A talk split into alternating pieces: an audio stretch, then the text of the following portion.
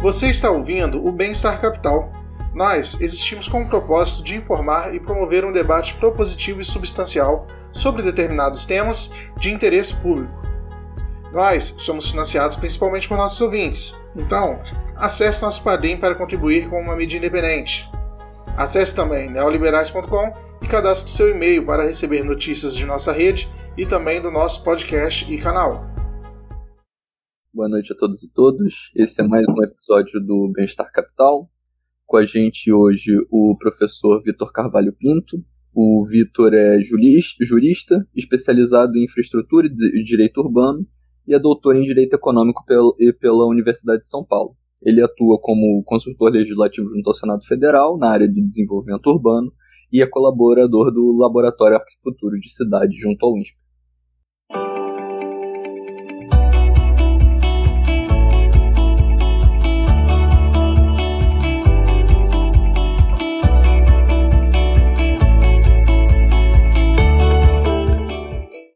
Com a gente hoje na bancada o Pedro. O Pedro é, é, é advogado de formação e o André Sete, que é filiado ao Livres e é arquiteto de formação.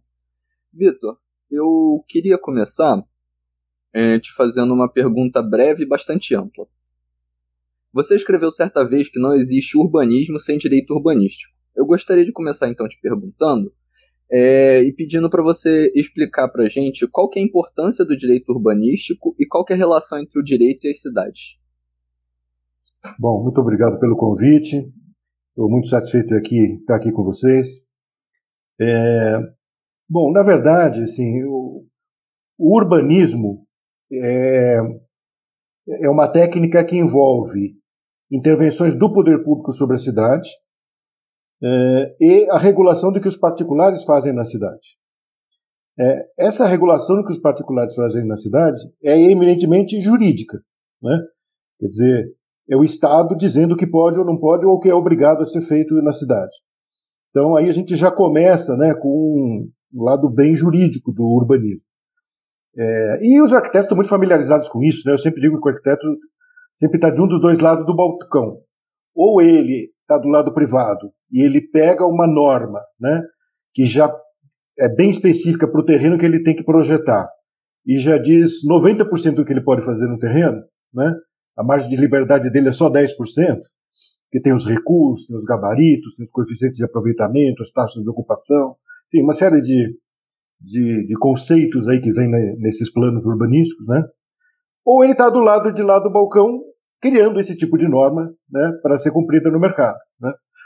Então, já por aí a gente vê que dos dois lados do balcão o direito está exatamente na interface. Né? É, mas tem mais do que isso. Né? Quer dizer, o direito urbanístico também organiza como que você elabora esse tipo de norma. Né? Então, não é só a própria norma, mas a meta-norma, né? vamos dizer, a governança é, de um sistema de planejamento. Né? É, que é uma coisa muito importante, porque essa organização do sistema vai dizer, vai dar a qualidade da norma. Né? Não basta você dizer o seguinte: ah, o Estado tem o direito de regular a propriedade privada. É, se você simplesmente disser isso e deixar livre para que essas normas sejam criadas como, digamos, qualquer outro tipo de lei, por exemplo, no município, né, provavelmente vai sair um resultado muito ruim, porque é, os vereadores vão olhar para um terreno e falar: ah, eu quero liberar esse terreno para fazer tal coisa. Né? Ah, eu quero proibir aquele terreno de tal coisa. Né? Quer dizer, sem nenhuma técnica, é, digamos, é, científica, né? nenhuma técnica artística, enfim, tudo isso que o urbanismo representa, né? é uma técnica meio híbrida, né? de, de ciência com engenharia, com estética e tudo. Né? Então você tem que ter espaço para essa técnica, ela tem que estar resguardada em alguma medida na elaboração desse tipo de norma. Né? Por outro lado, não pode ser uma técnica tecnocrática, né? Quer dizer que alguém vai escrever aquilo e vai impor aquilo para a sociedade, né? Então também tem, vamos dizer, é, a governança tem que contemplar o lado democrático da história, né? É, dizer, e para além disso, a gente tem a questão econômica, né? Do, do urbanismo, ou seja, você está regulando diretamente o direito de propriedade. E o direito de propriedade é o fundamento da economia, né? juntamente com os contratos. Então, é, você regular o direito de propriedade é uma coisa séria. Né? O que se traduz de maneira muito prática né, é, do ponto de vista de um projeto qualquer, é, em saber se esse projeto é, vai ter que, digamos, pagar algum ônus para o município, né, ou para o poder público, que é um, um, conceito muito presente no direito urbanístico. O ônus é um conceito é, explicitamente urbanístico. Ele, ele, é parecido com o tributo, mas não é igual ao tributo, né? Então, enfim, a gente pode explorar isso mais à frente, né? Mas, enfim, só para exemplificar, quem vai fazer um loteamento tem que fazer uma destinação de área pública. Então, isso é um ônus, né? Que representa um custo. Né? É, por outro lado, existem certas intervenções urbanísticas que podem dar direito a receber alguma coisa. Né? É, então, aí é o contrário, se você ofere algum benefício né, ao executar aquele projeto. Isso, tudo isso também é o direito que vai dar. Né? Então, é fundamental que, que, esse, que essas regras sejam bem definidas para incentivar o bom urbanismo. Né? As regras ruins levam ao mau urbanismo, é, tanto do ponto de vista do, do que o Estado impõe, quanto do ponto de vista do que como o mercado reage. Né? Então, é, é, eu acho fundamental né, que, que, o direito urbanístico seja bem integrado né, ao, ao que é o, dizer, o desenvolvimento urbano mais amplo, né, ao lado do urbanismo e da própria economia. É, o Vitor, eu queria agradecer novamente aí a sua presença, falar que eu sou um grande admirador do seu trabalho, assim, eu acho que você trata de uns temas assim que são muito espinhosos ainda, né? Que o pessoal às vezes tem algumas ressalvas, né? Receio de falar sobre muita coisa. Eu acho que você traz né, isso para a gente de uma forma bem lúcida, assim. Então é uma grande honra poder estar falando com você. É, então, é, queria começar falando sobre o plano diretor, né? Que é um estudo fundamental aí no direito urbanístico, que está muito em voga agora por conta né, de uma série de cidades que estão revendo seus planos. Tem Porto Alegre, são Paulo, Natal. E aí, né, eu queria te perguntar o seguinte: é, o plano diretor ele é o principal marco legal de ordenamento do território e da ocupação urbana.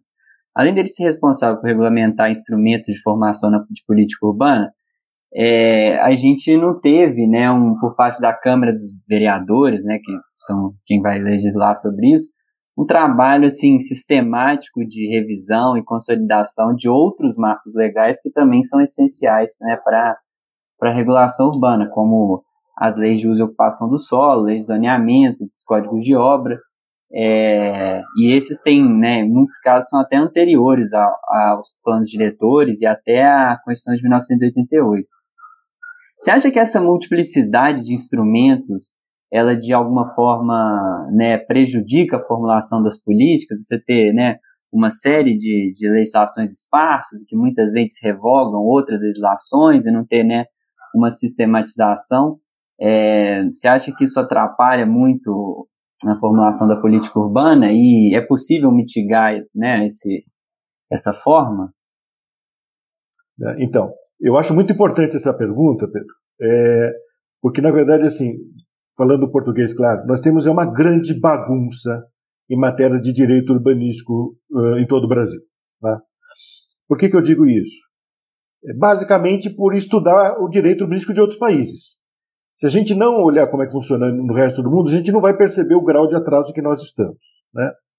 Então, deixa eu começar falando de, de, de, como é que funciona na maioria dos outros países desenvolvidos. Né? É, primeiro, você tem uma legislação muito mais detalhada e precisa do que o nosso Estatuto da Cidade, organizando o sistema. Então, o que é organizar o sistema? Primeiro, tipificar os planos urbanísticos. O que é tipificar os planos urbanísticos? Você definir quais são os planos é, pelo qual, pelos quais o urbanismo vai ser praticado naquele determinado país. Né? Ou, nas federações, às vezes essa legislação é por estado ou por província, por região autônoma, né? E aí nós poderíamos ter isso aqui no Brasil também, poderíamos ter uma legislação paulista, uma legislação fluminense, uma legislação gaúcha, etc. Né? Então, mas de todo modo, é, onde quer que esteja essa legislação, ela organiza um sistema. Né? Então, é, no nosso caso, a gente tem a Constituição falando do plano diretor, mas sem explicar direito o que é o plano diretor. Aí o Estatuto da Cidade deveria ter explicado melhor o que é o plano diretor. E não conseguiu. Né? É, e depois a gente tem vários outros planos que são praticados por aí sem nenhuma dizer, regulamentação anterior. Né?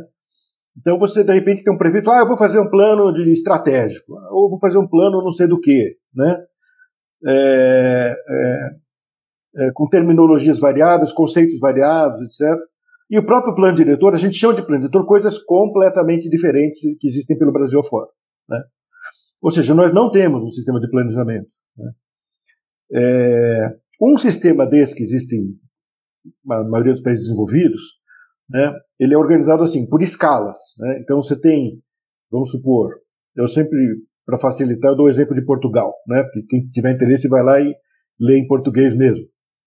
É, então você tem o que eles também chamam de plano diretor, né, o plano para o município como um todo.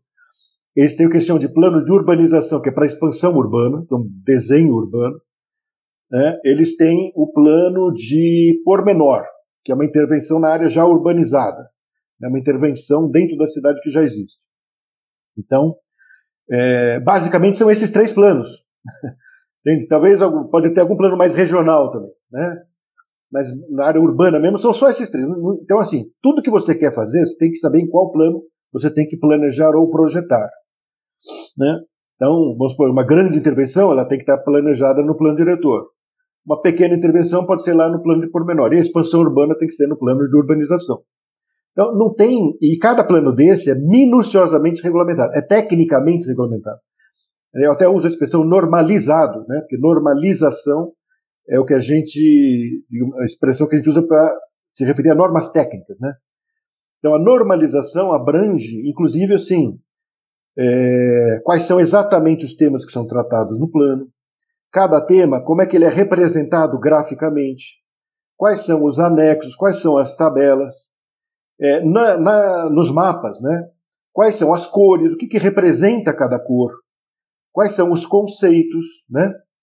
É, então, por exemplo, agora eu não me lembro bem a quantidade, no Japão, eu acho que tem talvez no máximo umas 20 tipos de zonas.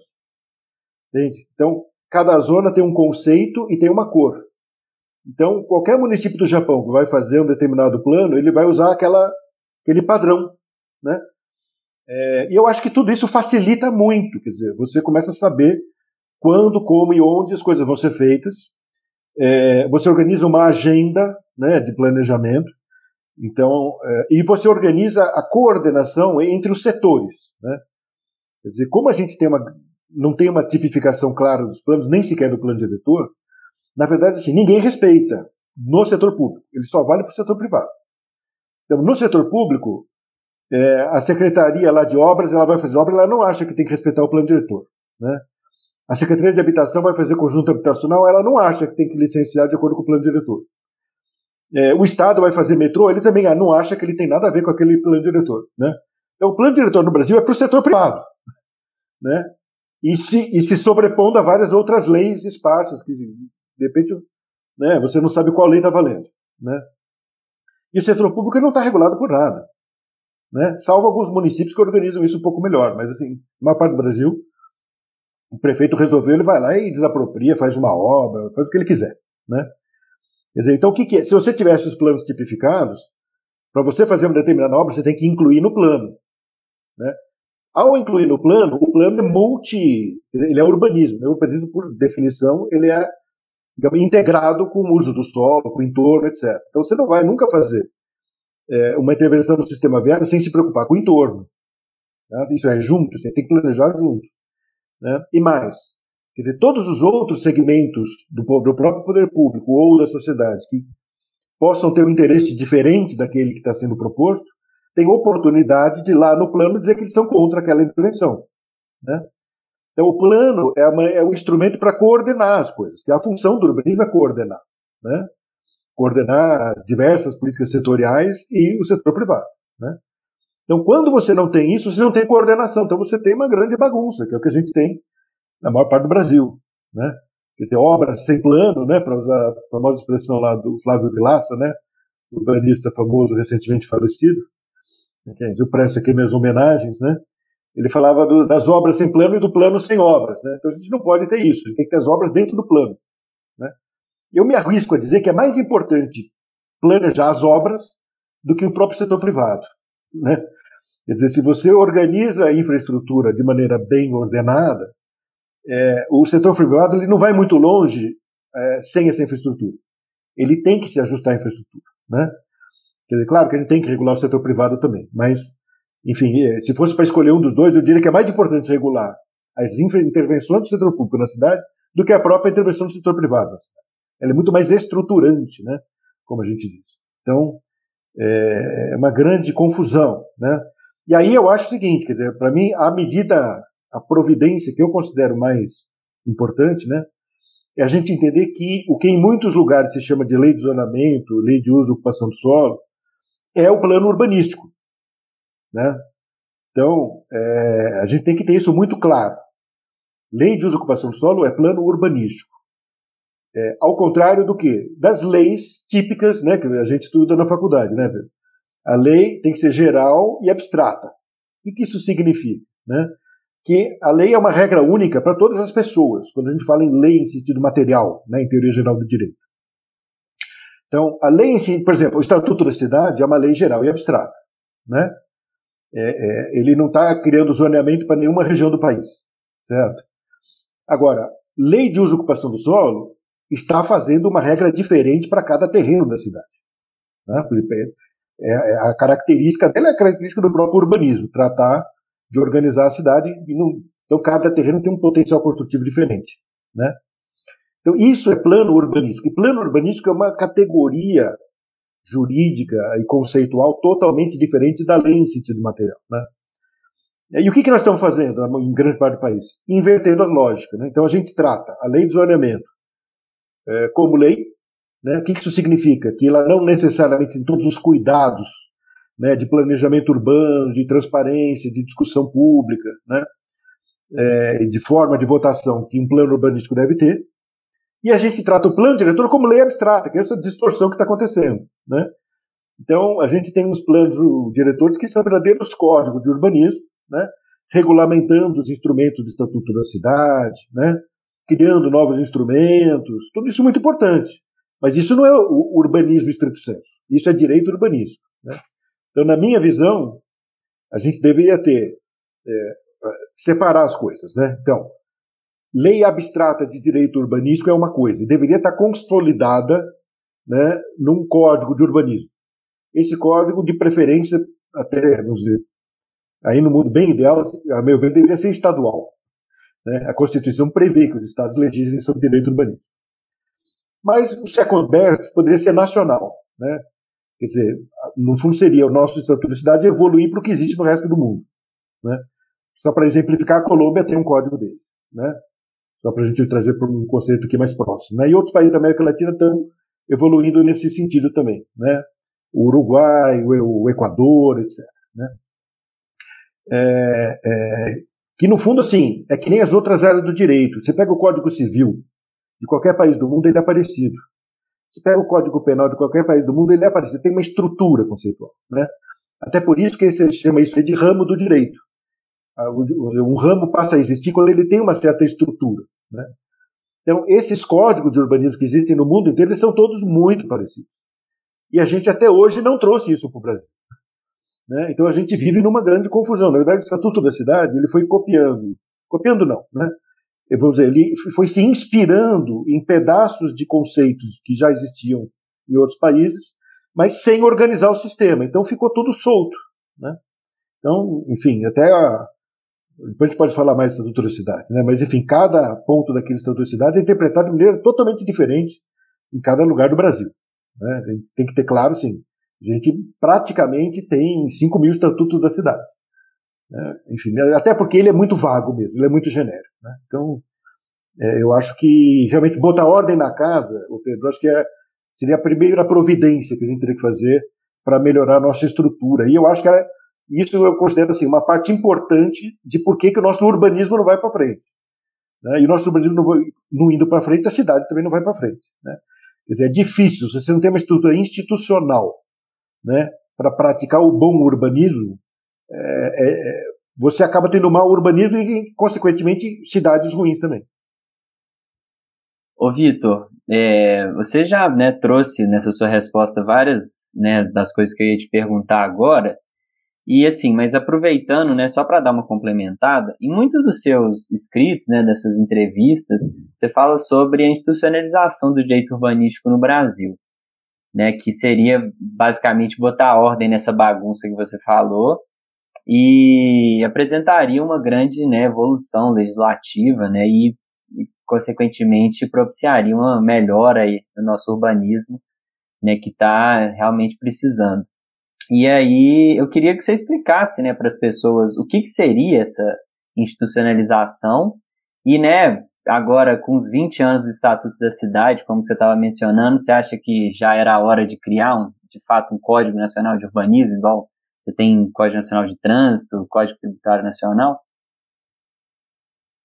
É, eu acho, eu acho que é o que a gente tem que fazer, né?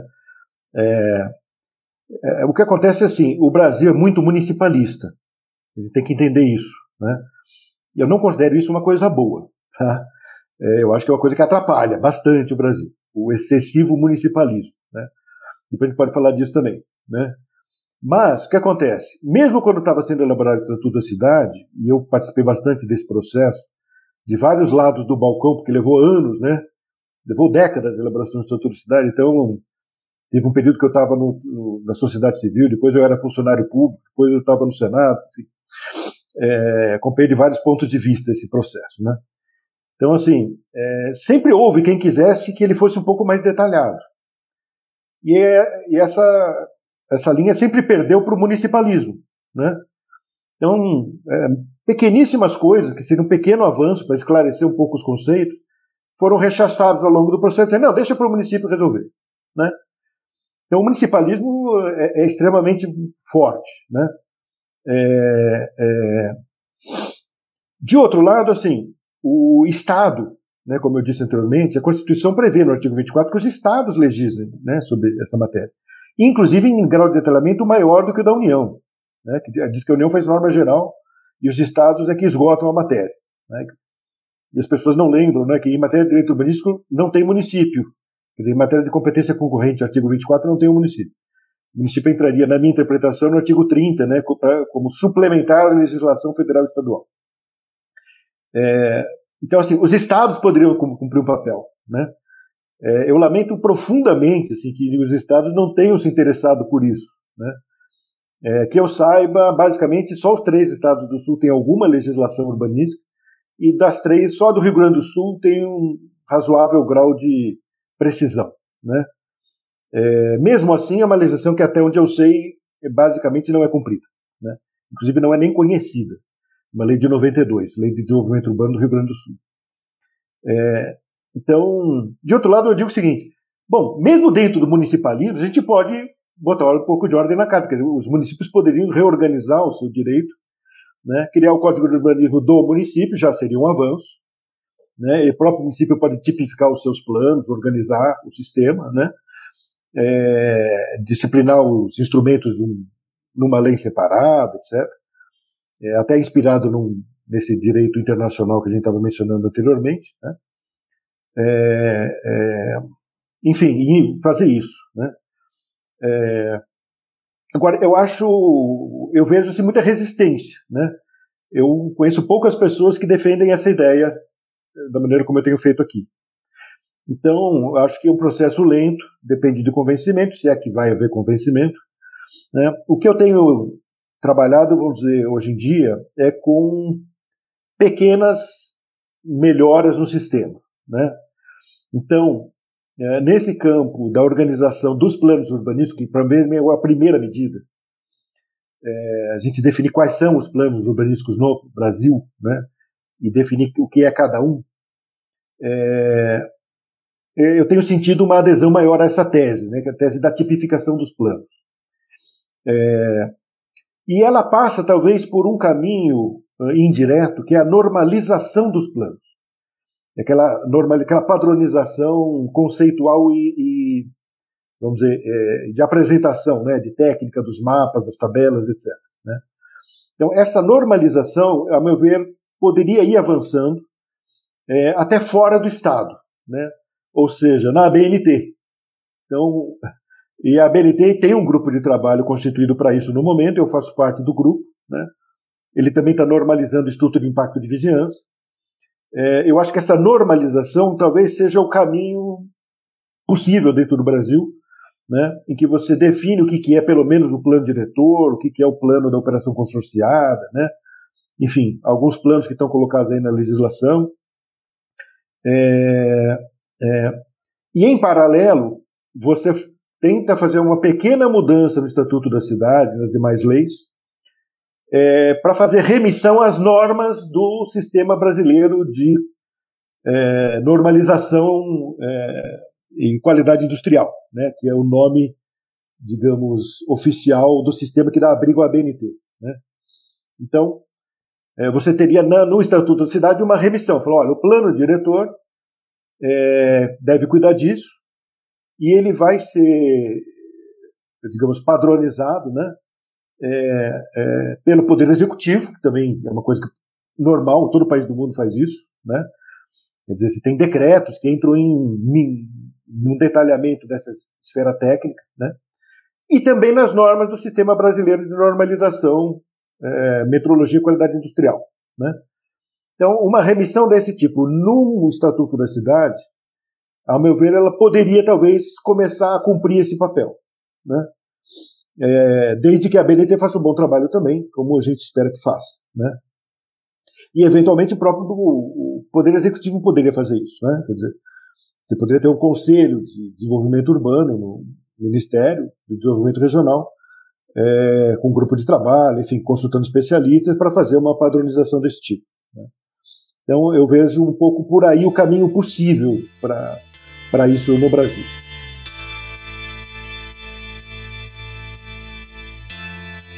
É muito interessante essa coisa da ABNT ter entrado nessa seara né, do, dos planos diretores. É, eu assisti uma live que você fez algumas semanas atrás sobre desburocratização dos planos diretores e teve uma parte que você falou das tabelinhas, né, cara? As benditas das tabelinhas que a gente passa um tempão, né, discutindo o plano diretor, mas a parte mais importante às vezes fica lá nos anexos, né?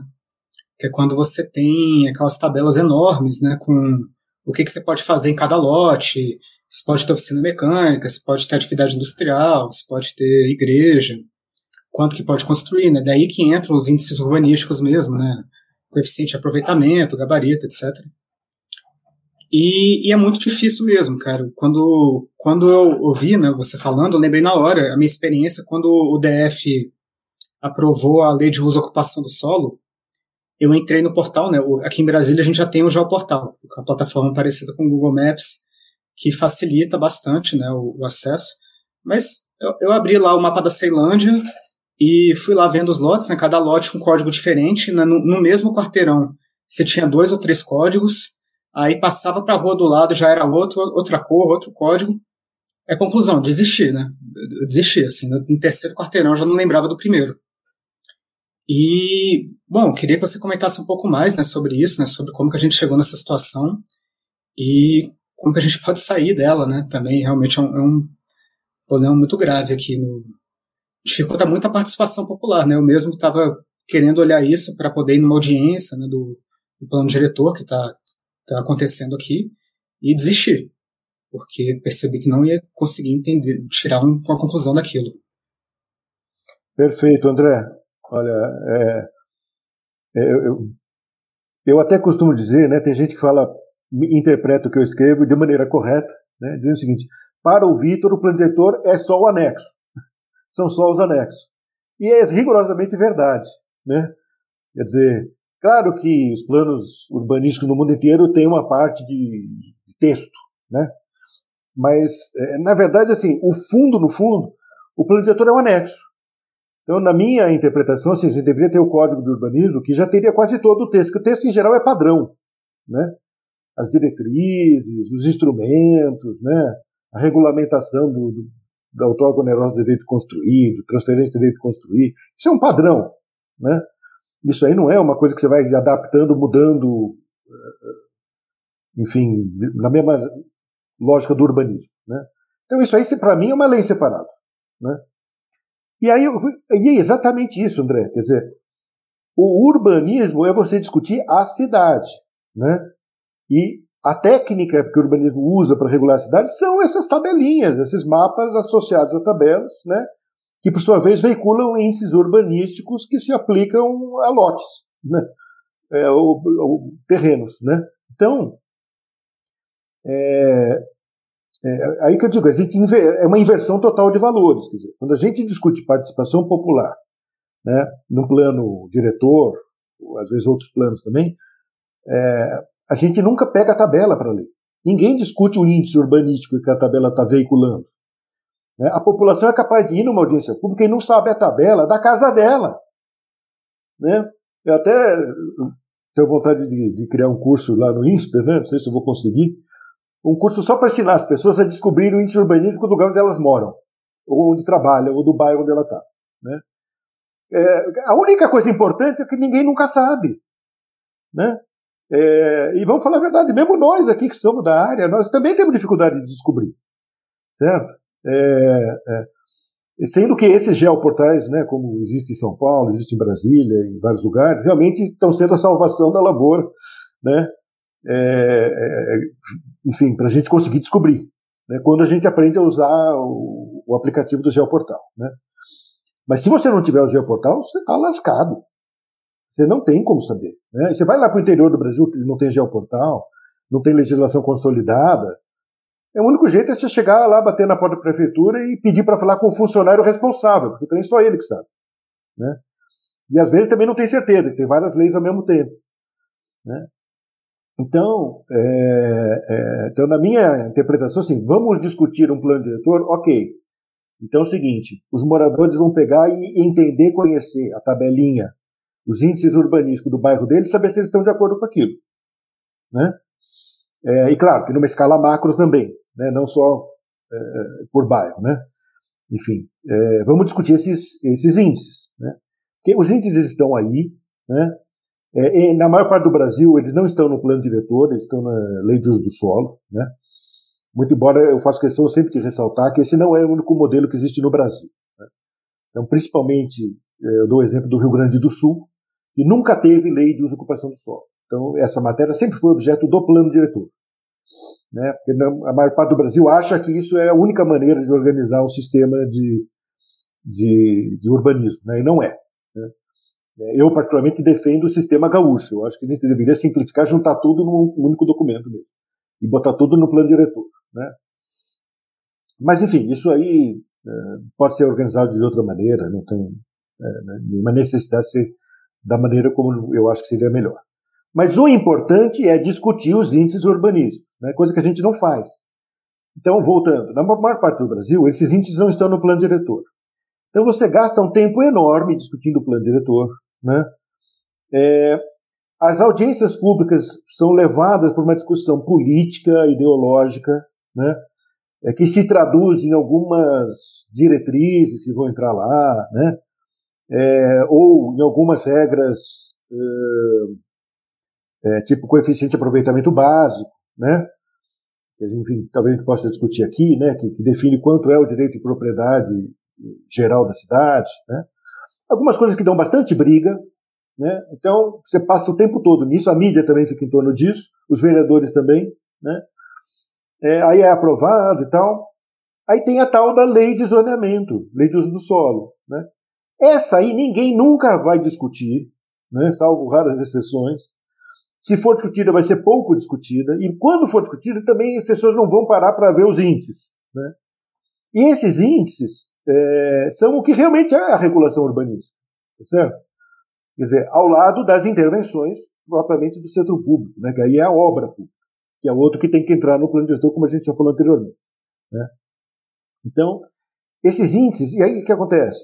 Na maior parte do Brasil, esses índices são antiquíssimos, estão lá é, quase como fossilizados, e não tem ninguém realmente analisando a fundo a sua utilidade ou inutilidade, ou até se estão atrapalhando a cidade. Né? Então, é, eu, como não sou urbanista, não sou a pessoa mais habilitada para comentar esses índices. Né? Mas, enfim, a gente participa dos debates, ouve os urbanistas, né? os economistas. Então, só para dar um exemplo, é, um índice muito comum em todo o Brasil né, é a exigência de vagas de garagem nos prédios. Tá? E aí tem vários critérios, né, várias formas que entram ali. Né, um prédio de tal tamanho tem que ter tantas vagas de garagem, etc. Né? Bom, isso daí está sendo contestado no mundo inteiro. Né? Também era uma prática urbanística comum né, internacionalmente e está sendo abandonada por quê? Porque você está subsidiando o carro. Né? Porque o morador que não tem carro, ele comprou uma garagem que ele não usa. Né? Ou ele está alugando uma garagem que ele não vai usar. Certo? Então você está subsidiando o carro, obrigando todo mundo a ter carro. Ou se não quiser ter carro, vai estar subsidiando os outros que têm carro. Né? E com isso, claro, causando problemas na cidade, congestionando o trânsito, etc. Isso às vezes está lá nessas leis é, de uso do solo há décadas e ninguém parou para ler. Entende? Ninguém parou para estudar, ver o impacto. Né? Ninguém fez uma audiência pública para discutir o que a população acha, se isso é bom ou ruim. Né? É, outro exemplo é, tabela de usos, né? o zoneamento de usos. É, que tem um assunto curioso, né? que a maioria dos arquitetos urbanistas também não se interessa, então é um assunto órfão. Não tem ninguém que se interesse pelo zoneamento de usos. Os advogados também não, né? Os economistas, eles acham que reclamam, mas não, não entendem muito bem, acho que não é com eles, né? E nesse aspecto eu tenho que dar o crédito aí ao Ministério da Economia, que, de, da maneira é, como ele pôde, tentou mexer nesse vespeiro, né? É, é, através da, da, regulamentação lá da Rede Sim, né, para as microempresas e tal. Então, o que acontece? A gente tem na maior parte das cidades um zonamento de usos que pega uma tabela lá é, é, do Ministério do Trabalho, né, que tem, nem lembro agora quantos, milhares de classificações de atividades, né, e aí para cada atividade dessa ela distribui nas zonas que foi criada na cidade, certo? Bom, aí você fala, bom, deve ter um método científico sofisticado para alocar essas atividades nas respectivas zonas. Não, não tem um manual que você consiga achar nem no Brasil nem no mundo que te diga como fazer isso. Né? Não sei, também vocês são arquitetos, aí eu não sou, então vocês podem me desmentir aqui. Né? Mas assim, então é uma coisa antiga que vai ficando é como é, o troço é tão chato, é tão chato que ninguém tem nem paciência para ler, muito menos para mudar, né? É, e aqui atrapalha horrores a economia brasileira, a economia local.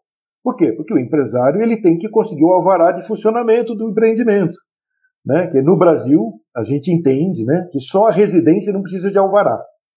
Tudo que é uso não residencial precisa de um alvará. Então, você tem que ir lá e falar: olha, eu estou abrindo aqui um consultório médico, eu estou abrindo aqui um escritório de advocacia, estou abrindo um consult uma consultoria de economia, né? Você tem que ir lá na prefeitura pedir um alvará. E aí, para conseguir o alvará, a prefeitura vai checar se está batendo com a zona em que você está querendo abrir esse teu escritório. Né? Bom, o que acontece? A imensa maioria das atividades não causa incômodo para ninguém. Nenhum incômodo a grande maioria do que se faz em matéria não residencial. Né?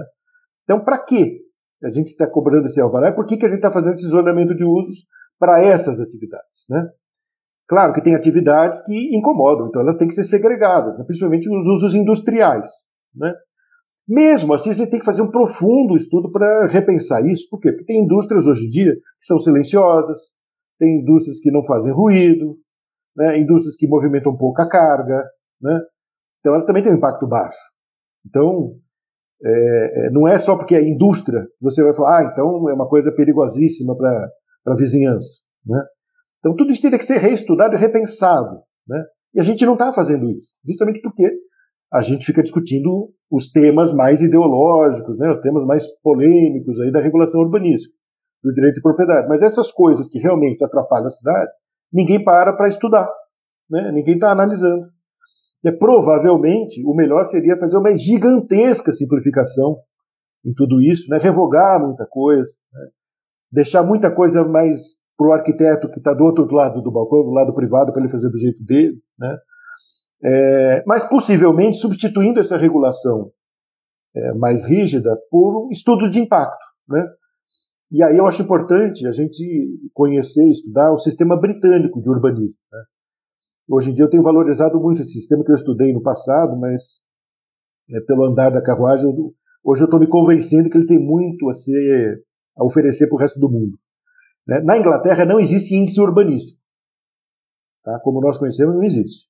E mais, não existe zoneamento pré-definido de usos. Então, o empreendedor chega lá com uma proposta. E a prefeitura, através do seu quadro técnico, vai analisar aquela proposta no mérito, né?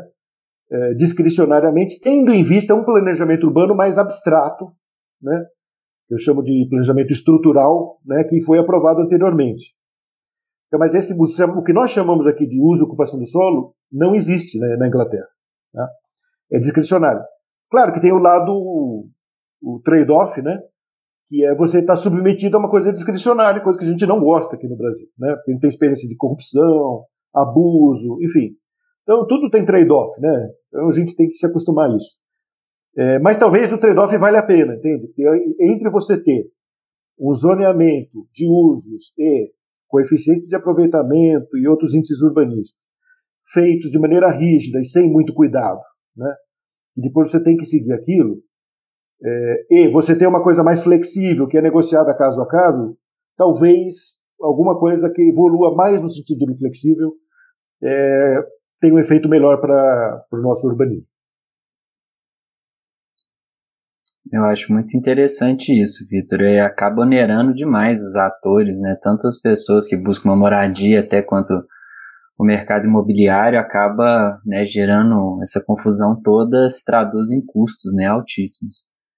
Mas, assim, mudando um pouco de assunto, né? Recentemente saiu a notícia de que nos Estados Unidos o presidente Biden ele tem um plano bem interessante para o urbanismo lá, que estabelece que os repasses de verbas federais para cidades eles só vão ser feitos se isso, né, se os planejamentos ou a obra, né, que for feita nas cidades, ela estiver de acordo com determinados parâmetros urbanísticos, né, bons parâmetros ao meu ver, e aí eu queria saber, assim, se dentro do Brasil, né, dentro da nossa legislação, é, a gente tem instrumentos para que algo nesse sentido seja feito. Você já teve alguma coisa ali, né, no, no Minha Casa Minha Vida e tal, mas nada muito concreto. É, então eu queria saber se, né, dentro do que a gente já tem, seria possível é, esse tipo de política visando, por exemplo, conter o espraiamento das cidades, né, e e facilitar ou privilegiar os adensamentos né, nas regiões centrais que já têm infraestrutura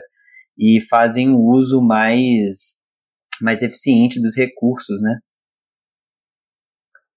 Olha, Pedro, eu acho que do ponto de vista de uma política federal ou até estadual, né, é, não só é possível, como é necessário. Então, é, mas para fazer isso, você você precisa de duas coisas. Primeiro, capacidade de gestão, né? Por quê? Porque você vai ter que é, cobrar do município que ele tenha um planejamento, é, vamos chamar de inclusivo, vai, né? É um, um, planejamento moderno, né? não modernista, moderno de matéria urbanística, né? É, mas aí você vai ter que depois ver se, é, se esse planejamento foi incorporado ao, ao plano diretor e as, enfim, aos planos urbanísticos. E alguém vai ter que pegar esse plano e ler, e entender e saber, né? E provavelmente vai ter que fazer mais que isso, saber se o plano está sendo cumprido, né? Se o próprio município cumpre o plano que fez. Então, isso exige uma capacidade de gestão e hoje eu acredito que a maioria do, dos, dos, ministérios, das secretarias estaduais também não tem. Né? Então, eles precisariam se preparar para isso. Né? Claro que podem também contratar consultores, enfim, pode criar um sistema mais descentralizado para dar pareceres, por exemplo, em cima de, desse tipo de coisa. Né? É, mas o, o, mais difícil não é a capacidade de gestão, o mais difícil é a questão política. Porque o que acontece? É, os municípios eles querem dinheiro para fazer obra, eles não querem dinheiro para fazer plano. Né? E eles querem fazer obra rápido, dentro do mandato do prefeito.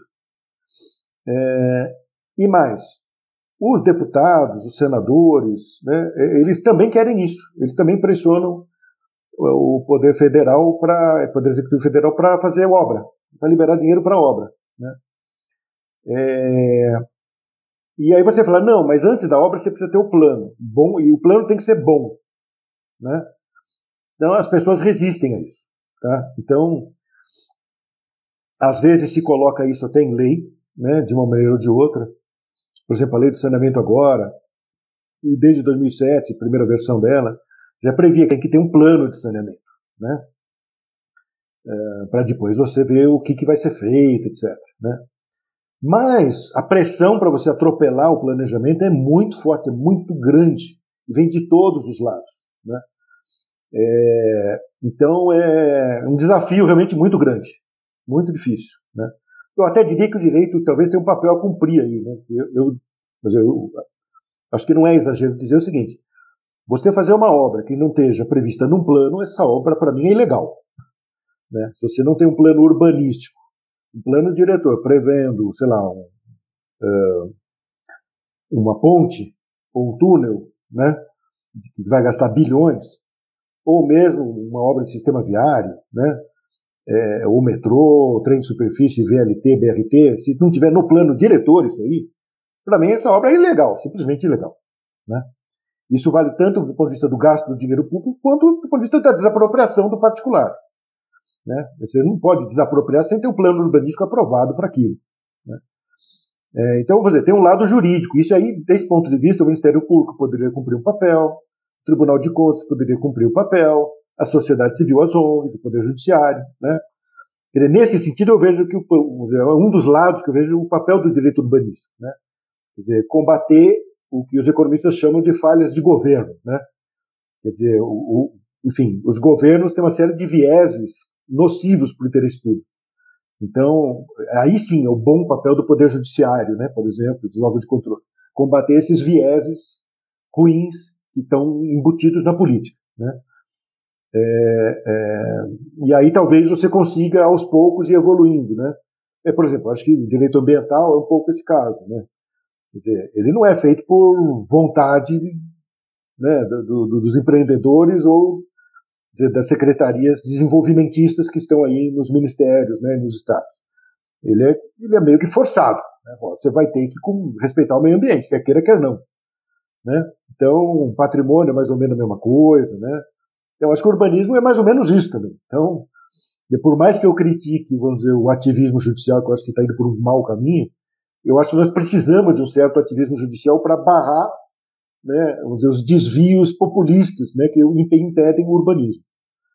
Né? Então, mas eu acho que é, é, possível, Pedro, eu acho que e é necessário. Né? Eu acho um absurdo, não um tostão furado, né, como a gente deu bilhões e bilhões e bilhões. Né? Se você pegar esse PAC cidades que teve aí no governo federal, o programa Minha Casa Minha Vida, né, quer dizer, é, é um volume incalculável de dinheiro que foi gasto né, para coisas ruins para a cidade né? a Copa do Mundo, né? enfim.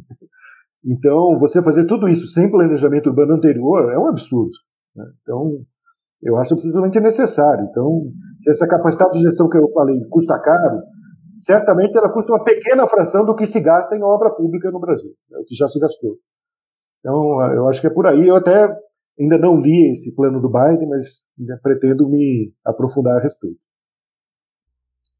Vitor, é, ainda nessa, nesse sentido, é, houve, e nesse caso, um instrumento diferente, não foi por promulgação de medida provisória. É, no caso, estou falando aqui da medida provisória da, denominada da liberdade econômica. É, houve essa vontade de simplificar a obtenção de alvarás é, e, e, de, e, de, fato, partindo da União para os, os municípios, mas de forma é, é, concorrente. Né? Quando não havia a legislação por parte do município, valia a legislação é, é, da medida provisória. O que eu queria saber de você é, é se você acredita que esse é um bom instrumento para justamente esse tipo de, de reforma é, legislativa que você acha necessária. uma, uma medida provisória é uma boa maneira de fazer isso, ou, ou será que existem instrumentos melhores, mais eficientes, que vão trazer um resultado melhor do ponto de vista do direito urbano? Olha, Gabriel, é, primeiro vamos esclarecer um pouquinho como é que foi a sequência de atos que vieram é, a reboque dessa medida provisória. Né? Então, primeiro, a medida provisória foi cometida em lei. Né? Então, é, já é lei, lei da liberdade econômica. Essa lei previu que o Poder Executivo uh, regulamentasse o que seria o direito de você ter uma atividade econômica, eh, desde que ela seja de baixo risco, né, é, independente de qualquer ato de licenciamento, né, que é um direito colocado lá como direito fundamental, né, é, econômico. Então, aí, né, depois disso, veio uma regulamentação de um conselho da Rede Sim, né, que basicamente é o dizer, do CGSIM, né, Conselho Gestor da Rede Sim, se não me engano, que basicamente é um conselho que trata de, uh, dos, das microempresas. Tá? É, então, e aí o que, que fez essa regulamentação da Rede Sim? Primeiro, ela fez uma regulamentação de usos, que é um pouco aquilo que eu falei anteriormente do chamado alvará de funcionamento, né? dizendo que as atividades de baixo risco não precisam de alvará de funcionamento, né? basicamente é isso. Tá? É um pouco mais complicado que isso, mas, mas na essência é isso de maneira suplementar, quer dizer, é, então já veio uma tabela na regulamentação federal dizendo que, é quais são as atividades de baixo risco, né, mas se o município acha que não são aquelas, ele pode fazer a regulamentação dele e vai prevalecer a regulamentação do município. Né. Depois, a Rede Sim fez uma nova resolução para as edificações de baixo risco, né, não os usos. Quer dizer, o uso é a atividade econômica dentro da edificação que já existe.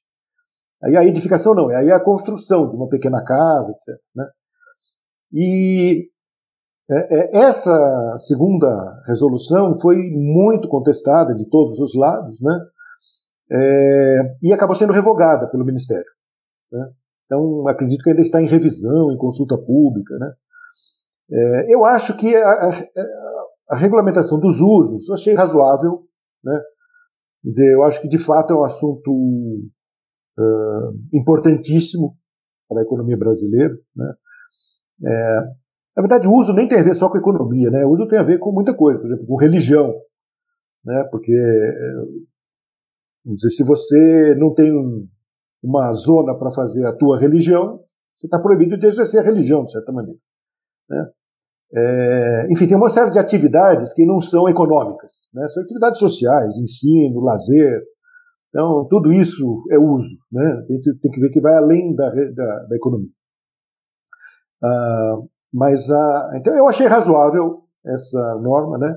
Ela foi também criticada bastante, etc. Mas, é, enfim, foi um esforço interessante, né? Mas você poderia, claro, questionar se o conselho da CGSIM é que seria o órgão competente para fazer isso, né? Se não seria algum conselho lá do Ministério do Desenvolvimento Regional né? Ministério do Desenvolvimento Urbano, que está previsto em lei, né?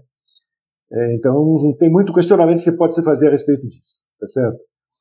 É, já a outra regulamentação das edificações, eu acho que ela realmente exagerou, sabe? Quer dizer, porque edificação é um negócio muito mais complicado, não é? Você não pode ver só o tamanho da edificação, né? Você tem que ver onde que ela está sendo feita, o terreno, né? É um negócio muito mais cuidadoso, né? Então, é, e outra, é, o nosso problema não é construir edificação. O nosso problema é dar bom uso para a edificação que já tem. Então não é que você fala assim, não, o Brasil está faltando edificação, então nós temos que liberar a edificação no Brasil. Então, não é por aí. Né? Quer dizer, talvez, claro, que em um ou outro lugar pode ser necessário fazer mais edificação. Mas seja, a gente tem um problema grave que tem a ver com a questão dos usos. Né? Tem muita edificação que o uso que está atribuído a ela é, não é aderente ao mercado. Então ela fica ociosa. Né? Não é a única razão pela qual tem edificação ociosa, mas uma das causas é essa. Você tem edificação que você poderia ter um outro uso, mas o zonamento diz que só pode fazer aquilo. Né? E não tem mercado para aquilo que o zonamento mandou fazer. Né? Então, nesse sentido, desregulamentar o uso, eu acho que é uma coisa. Né, é, aumenta a eficiência na economia num sentido mais clássico da palavra. Né?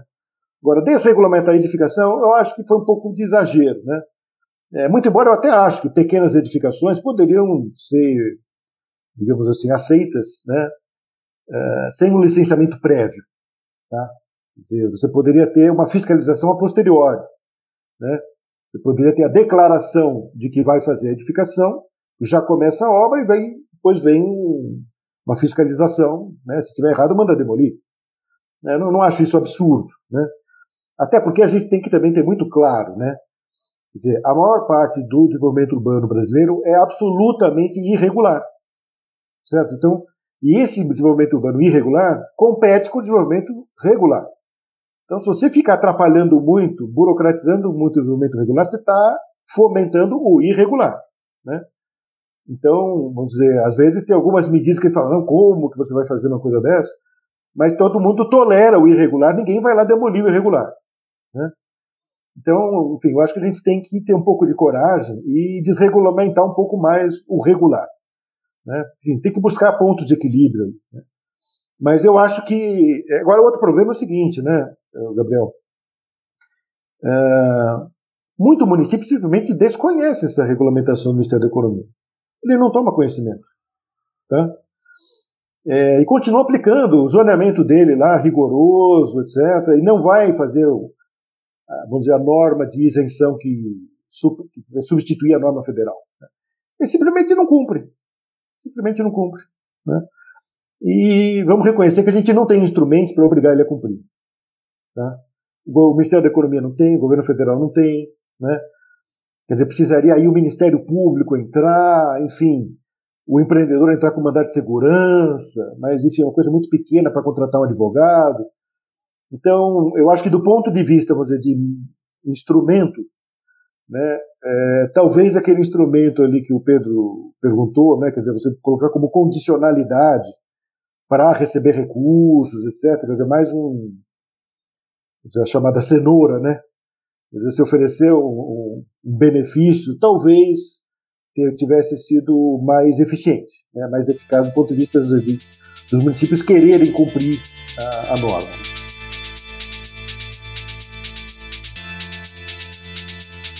O, desenvolvimento urbano, o, o, desenvolvimento urbano orientado aos transportes é um, um, conceito que é amplamente empregado no discurso dos acadêmicos e também é, no debate, na formulação de política pública a respeito do plano diretor. É, no entanto, conforme inclusive você disse, não há necessariamente essa correspondência né, entre o uso que é destinado a um certo terreno é, e, e, próximo à, à, infraestrutura instalada de transportes e o uso que de fato é, é demandado naquele terreno.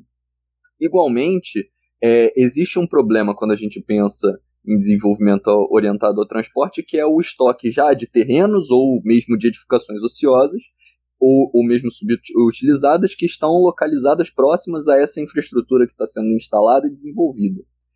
É, dado essa situação, eu, eu, eu, te faço duas perguntas. Primeiro, é, como que a gente pode buscar uma solução desse descolamento de que você comentou? E segundo, quando a gente vê esse caso, além desse descolamento, quando a gente vê o caso do, do, do dos terrenos que estão ociosos e próximos a uma infraestrutura da qual a gente suporia que é, existe uma grande demanda, é, o que mais nos ajudaria a explicar essa situação? Qual é, qual, quais são as outras razões para que isso ocorra? Bom, Gabriel, tem vários fatores que digamos, incidem sobre a questão da ociosidade dos imóveis em geral. É, mas vamos separar duas situações. Uma é o imóvel, uh, digamos assim, adequado é, um, para o que se espera dele do ponto de vista urbanístico. Né? É, e ele está ocioso. Então, é, é uma situação que você tem que talvez punir ou incentivar é, o proprietário para obrigá-lo a colocar esse imóvel no mercado. Tá? Mas é, eu vou pedir para você me perguntar sobre isso depois. né? Mas vamos falar agora da situação em que você tem um imóvel que não é adequado porque o, o, o urbanismo quer. E isso é o mais comum. Né? Então, o que, que eu quero dizer com isso? É, vamos entender o seguinte: urbanismo é infraestrutura e uso do solo. Né? Em direito urbanístico, a gente fala em parcelamento, né, é, uso e ocupação do solo. Então, parcelamento é infraestrutura. Né? É, ocupação é a edificação. E o uso é o que acontece dentro da edificação. Então, o que acontece? Essas três coisas têm que estar em harmonia. Né? E de acordo com um planejamento macro da cidade. Agora, a cidade é dinâmica. Então, é, esse planejamento vai mudando. Só que, é, normalmente, a gente muda só a ocupação e uso, a gente não muda o parcelamento. O parcelamento ele tem uma resiliência é, a, extraordinária. Né? O que é o parcelamento? É as ruas, né? as quadras, as ruas, as praças, né? os logradouros, é, enfim, é, a infraestrutura mais do subsolo, né? É, a resiliência disso é extraordinária. Então, é, o que eu quero dizer com isso? Você começa autorizando o loteamento por, uma, por um bairro, é, a maioria, sei lá, 99% dos bairros começa como casas térreas unifamiliares, né? Muito bem, então você faz um parcelamento para isso, para ter essa ocupação. Né? Então você tem, projeta infraestrutura para isso, é, áreas públicas para isso, escola, etc. Para isso. Bom, aí, uh, décadas depois, a cidade vai crescendo, vai se adensando, etc, etc. Fala, não, nós temos que adensar. Então, para adensar, a gente tem que botar um, vamos dizer, um transporte coletivo e a gente tem que dizer, substituir as casas por prédios, né, para ter maior densidade. Né? Bom, você, aí a gente faz a desapropriação para fazer o transporte coletivo, para alargar a via, botar um corredor de ônibus, metrô, alguma coisa. Tá? Bom, e o uso do solo? Aí você fala, não, a gente muda o zoneamento. Agora o coeficiente era 1 ou 2, a gente passa para coeficiente 4, 5. Né? Por quê? Porque com esse coeficiente dá para fazer prédio. Bom, tudo bem. Pode até mudar o uso também. Não, agora o uso aqui é residencial, a gente quer que as pessoas morem perto do metrô. Mas o parcelamento ninguém mexeu. Tá? Então ficou aquele parcelamento unifamiliar para uma destinação multifamiliar. Né? E como é que a gente acha que isso se resolve aqui no Brasil? Nós achamos que o incorporador ele quer ganhar dinheiro, então ele que vai lá e se vire comprando 10 casinhas contíguas para remembrar isso aí, demolir, remembrar, fazer o lote e depois no, no lote ele faz o prédio. É assim que a gente trata esse problema aqui no Brasil. Né? Só que não funciona. Né? Claro que quase todos os prédios no Brasil tiveram origem nisso. Mas comparado com o que a gente quer, né, é, o ritmo é extraordinariamente lento. Então, é, eu moro em Brasília, mas eu sou de origem paulistana. Então, é, acompanhei é, quase que desde o começo a formação do metrô em São Paulo. Você vai nas linhas mais antigas do metrô, linha Norte-Sul, as estações mais importantes, estação Tietê, entende? É, várias estações, estação Vila Mariana, tá? área central, perto da Avenida Paulista. Caminha por ali. Tá cheio de casinha antiga, unifamiliar, e que não é tombada pelo patrimônio, não. Ela não tem nenhum valor histórico. Tá? Várias casinhas geminadas, por exemplo que é o quê? É um loteamento, sei lá, de 100 anos atrás, provavelmente, alguma coisa assim. Né? O incorporador não consegue comprar 10 casinhas para remembrar e fazer o prédio. Né? Aí, aqui no Brasil, a nossa tendência é a seguinte: ué, mas isso é problema dele. O que, o que nós temos a ver com isso? É, não é ele que quer lucrar. Né? Ele que se vire lá com os proprietários. Né? Bom, mas a minha visão é outra. Não é ele que quer lucrar. Nós é que queremos que ele é, seja o vetor de adensamento de, do, do entorno do metrô. Nós é que queremos, não é ele que quer. Ele pode ganhar dinheiro em qualquer lugar do mundo, qualquer lugar do Brasil. Ele pode ir para o interior, fazer loteamento, fazer prédio com outros lotes, ele fazer Minha Casa Minha Vida. Ele ganha dinheiro de outra maneira. Ele não está preso ali no, no entorno do metrô. Né? Nós é que queremos que ele vá para o entorno do metrô. Nós, a sociedade. Porque a gente fez um plano diretor dizendo isso. Né? e a gente lava as mãos. Né? Bom, como é que isso é feito né, em outros países? É até interessante que existe um termo que eu descobri que existe em inglês, a gente não tem uma tradução clara para o português. Chama Land Assembly. Né? Quer dizer, a, a montagem da terra. Né? Montagem para depois vir a edificação. Né? A organização da, da terra né, que eu tenho traduzido para reparcelamento do solo. Como a gente trata o parcelamento né, como a primeira, digamos, é, criação da cidade, quando você vai refazer isso, eu estou chamando de reparcelamento, né, é, usando um termo que é usado em Portugal e na Espanha, tá, usando essa nossa origem ibérica. Uma palavra que basicamente a gente praticamente não tem no Brasil. Né? É, enfim, a lei de loteamentos nossos, até a expressão reloteamento, né? Poderia ser também. Mas enfim, você vê, o nosso território é tão atrasado que a gente não tem nenhuma palavra clara para designar isso. Né? Então, como é que isso é feito em alguns países? Né? Eu, a meu ver, tem dois grandes modelos. Né? Então, tem um modelo uh, que em inglês a gente chama de land readjustment, quer dizer, reajuste de terrenos. Né? E, no fundo, no fundo, é uma espécie de grande permuta em que os proprietários dos imóveis atuais entregam esses imóveis para alguém que vai realizar o plano, tem que ter um plano urbanístico. Tá? Né? O plano urbanístico não é só o zoneamento, ele vai além. Né? É um pouco aquilo que eu falei de Portugal, o plano de detalhamento, né? o plano de pormenor. Né? Ele entra num grau muito mais sofisticado lá de planejamento e de projeto mesmo. Né? Bom, então, alguém vai executar esse projeto e esse agente executor ele vai vamos dizer, propor para os atuais proprietários permutas. Né? Então o sujeito vai entregar a casa dele e vai ganhar um apartamento dentro do prédio, alguma coisa assim. Né? É, isso vale também para a própria expansão urbana, tá? não é só para a área já urbanizada. Né? A expansão urbana nesses países é feita dessa maneira.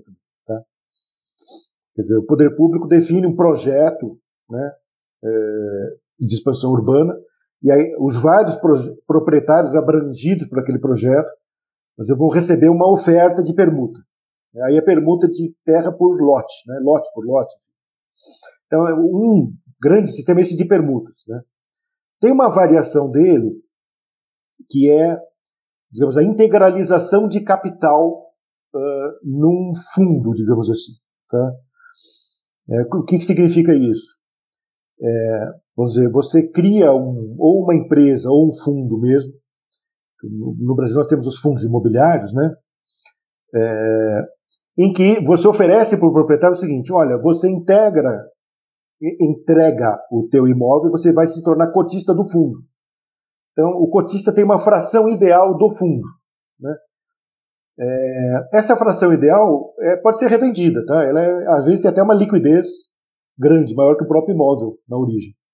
Esse fundo, por sua vez, o que, que acontece? Ele se torna plenipotenciário, ele, ele passa a ser o proprietário de tudo, ele vira dono de tudo. Né? Aí ele tem condições de fazer o que ele quiser, ele simplesmente né, é, faz as demolições, ele muda o sistema viário, ele abre espaço público, né? É, ele cria lotes grandes, né, lotes adequados para os futuros prédios, né? É, e depois, é, uma parte do que ele fez, assim como é, funciona como loteamento. Então, uma parte do que ele fez vai virar área pública, né? Quer dizer, pode até ter entrado a área pública lá na origem também do fundo, tá? É, no, no, reparcelamento. É, que não necessariamente as atuais áreas públicas são as mesmas que vão estar no futuro, né? Então você simplesmente é um novo projeto. Então você, digamos assim, como se você regredisse, voltar todo o estado de gleba, né? é, é, através da aquisição de tudo isso, ou por permuta, ou por integralização. E depois você então faz o um novo parcelamento, né? aí aderente ao que se pretende, né? É, é, em termos, por exemplo, de TOD. Né? E um outro sistema que existe é de constituir uma sociedade de propósito específico, né? É, principalmente, acho que no mundo anglo-saxão é mais comum isso, nos Estados Unidos, é, que às vezes é até uma empresa pública, né? Então, é, seria mais ou menos o que aproximadamente se fez na Operação Porto Maravilha no Rio de Janeiro, né? Você criou uma empresa pública para cuidar daquilo. Então é a CEDURP, né? É companhia de administração lá da região do Porto. Mas enfim, é, em, em, na França, né, tem grandes reorganizações urbanas. Para cada reurbanização dessa, você cria uma empresa. Tá? E é uma empresa pública. Né? Essa empresa ela tem os poderes né, de negociar com os proprietários, de comprar os, pré, os imóveis. Né? Inclusive, né, o famoso instituto que está no Estatuto da Cidade, lá, do direito de preempção, que ninguém sabe no Brasil para que serve, né? mas na verdade ele serve para isso. Né? Então, porque são projetos de longo prazo, não é que aquela pressa que a gente tem no Brasil, não, eu tenho que fazer agora em, em quatro anos. Não, esses projetos são de longo prazo, projeto de 10, 20 anos. Tá? Então você cria o direito de prevenção, você vai comprando os imóveis. Chega um ponto que você pode desapropriar, você pode propor permutas, enfim. Então você cria uma entidade incumbida daquilo. Né? E ela, então, de todo modo, assim, alguém vai ter que adquirir os imóveis e fazer o remembramento do, dos, dos terrenos e o reparcelamento para então é, ou já construir os prédios ou vender para os incorporadores. Né? E nós não temos um sistema desse no Brasil. Tá? Então a gente tem assim alguns planos diretores tentaram criar alguma coisa nessa linha, nenhum conseguiu colocar em prática. Né? Tem alguma, alguns projetos de lei em tramitação no Congresso Nacional também tentando criar um sistema como esse né, um, acho que uns seis projetos, mais ou menos, que de uma maneira ou de outra tentam incorporar esse conceito, mas a grande verdade é que a gente até hoje não conseguiu implementar, né, e não é uma questão, vamos dizer assim, compreendida pela, pela maioria dos, dos que estudam urbanismo no Brasil. Né. Aos poucos está se difundindo a compreensão do problema, mas nós ainda tentamos resolver o problema com zoneamento, né, é, e às vezes com incentivo, né? Você fala, não, vamos dar um incentivo do IPTU, incentivo de não sei o quê. É, não adianta. Né? Até porque, veja bem, tem dois fatores importantes para entender por que, que não funciona. É, bom, primeiro, às vezes você tem que mudar o próprio, as próprias áreas públicas. Então não é o incorporador que vai fazer isso comprando lote. Né?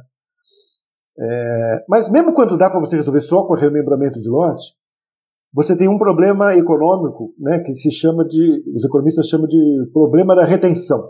Né? O que, é o problema da retenção? É, é uma estratégia eficiente do ponto de vista econômico para o proprietário ser o último. Né? O último proprietário a vender, ele tem um poder de barganha maior do que os primeiros. Tá? Então, é, cria-se um incentivo para não se fazer uma negociação desse tipo. Né? Todo mundo tenta esperar os outros primeiro negociar com o comprador para você ser o último. E aí, como ele precisa daquele último terreno para fechar o negócio, ele é capaz de pagar mais. Né? Esse é um problema econômico bem estudado em economia. Né?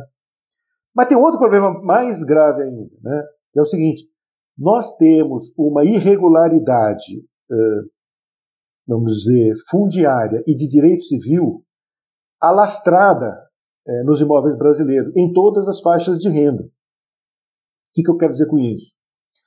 É muito comum no Brasil, talvez até em função de custos também é, burocráticos, cartoriais e de imposto de transmissão, né, você não fazer a transmissão correta dos imóveis.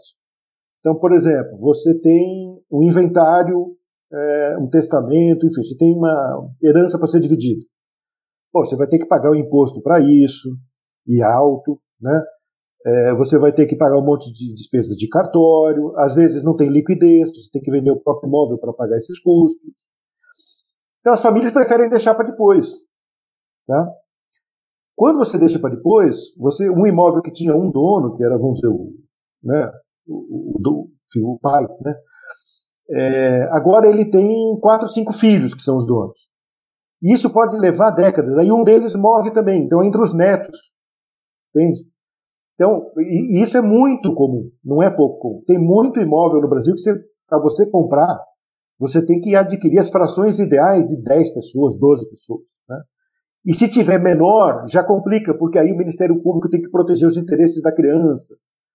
Então, é, isso acontece nas empresas também. Empresa de recuperação judicial, empresa em falência, né? separação de casais, tá?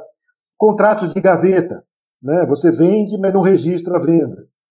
Então, a quantidade de imóveis que não está, dizer, imediatamente disponível para ser adquirida no mercado é muito grande. Tá? É, e aí você só tem um jeito, que é desapropriando. Porque a desapropriação, você não precisa disso. Tá?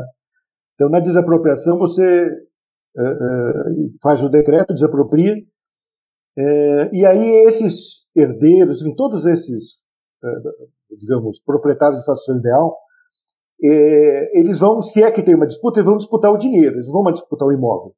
E o poder público adquire o imóvel. Né? Mas isso ele pode fazer não pela administração direta, ele pode fazer por uma empresa estatal, como eu mencionei aqui, que pode ser uma sociedade para fazer o reparcelamento do solo, ou ele pode delegar para uma empresa privada, você pode ter a concessão urbanística. Né? É, é, o que, que seria isso? Assim como a gente tem a concessão de serviço público, você pode ter uma concessão de obra, né, de uma obra de reparcelamento do solo. Você faz o projeto urbanístico, define o que, o que, que tem que ser feito, né, faz uma licitação, a empresa vencedora da licitação é, tem a responsabilidade de executar aquele projeto, ela tem os poderes de desapropriação, né, é, esses poderes podem ser mitigados, pode falar, oh, você só vai desapropriar se primeiro você fizer uma oferta, você oferecer uma permuta, você oferecer uma integralização de fundo, e só em último caso você desapropria, né? É, é, e depois, o que acontece? Porque o reparcelamento do solo não é que tudo vai virar área pública. Alguma coisa vai permanecer ou vai virar área pública. E o resto vai virar área privada. Só que uma área privada aderente ao plano urbanístico você não tinha antes. Essa área privada aderente ao plano urbanístico é para voltar para o mercado. Entende? Ou seja, esse tipo de operação, em muitos casos, é altamente lucrativa. Deixar bem claro. Né? Então, é, esse lucro, ele pode, na modelagem da concessão, uma parte ficar para o próprio poder público, né? seja sob a forma de, de é, terrenos, é, áreas públicas, habitação popular, né? benefícios ambientais, patrimônio, qualquer outro ônus, né? seja sob a forma de dinheiro mesmo. Tá? Então, a empresa ela paga o dinheiro para o poder público para executar a concessão. Né? Ou ela doa uma parte dos bens produzidos para o poder público e depois revende. Mas o fato é o seguinte: tem uma parte dos imóveis que fica para a empresa, e aí a empresa vai explorar economicamente esse imóvel. Se ela quiser fazer o prédio, ela faz, se ela quiser vender, ela vende, se ela quiser alugar, ela aluga. Né? Então, é, eu acho que tem, vamos dizer, uma meia dúzia de, de modelos aí que poderiam ser é, adotados, né, é, para a gente tentar desatar esse nó. E eu acho que é um grande nó. Eu acho que esse aí é, a gente vai ficar patinando. Eu acho que em tudo que diz respeito à área já urbanizada, a gente está e vai continuar patinando enquanto a gente não conseguir evoluir para algum desses modelos.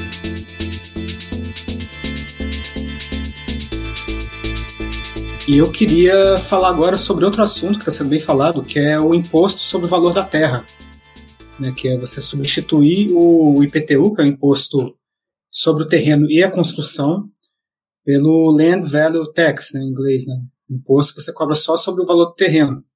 A gente sabe que tem instituições importantes defendendo isso, né, o Lincoln Institute, outras. É, aqui no Brasil você defende isso bastante. E eu queria ouvir um pouco assim sobre a, as vantagens que esse imposto teria, né? Seria mais simples, causaria menos distorções, mas eu também queria colocar algumas objeções que eu já ouvi falar, é, principalmente quanto à dificuldade de você saber quanto vale um terreno. Né? Se você pega um terreno num bairro que já está consolidado, num bairro que já está construído, é, você não tem muitas vendas de terreno para você poder comparar o preço, né? A vantagem do imóvel é que toda hora tem gente comprando e vendendo imóvel, então você consegue ter uma referência de quanto que vale o imóvel.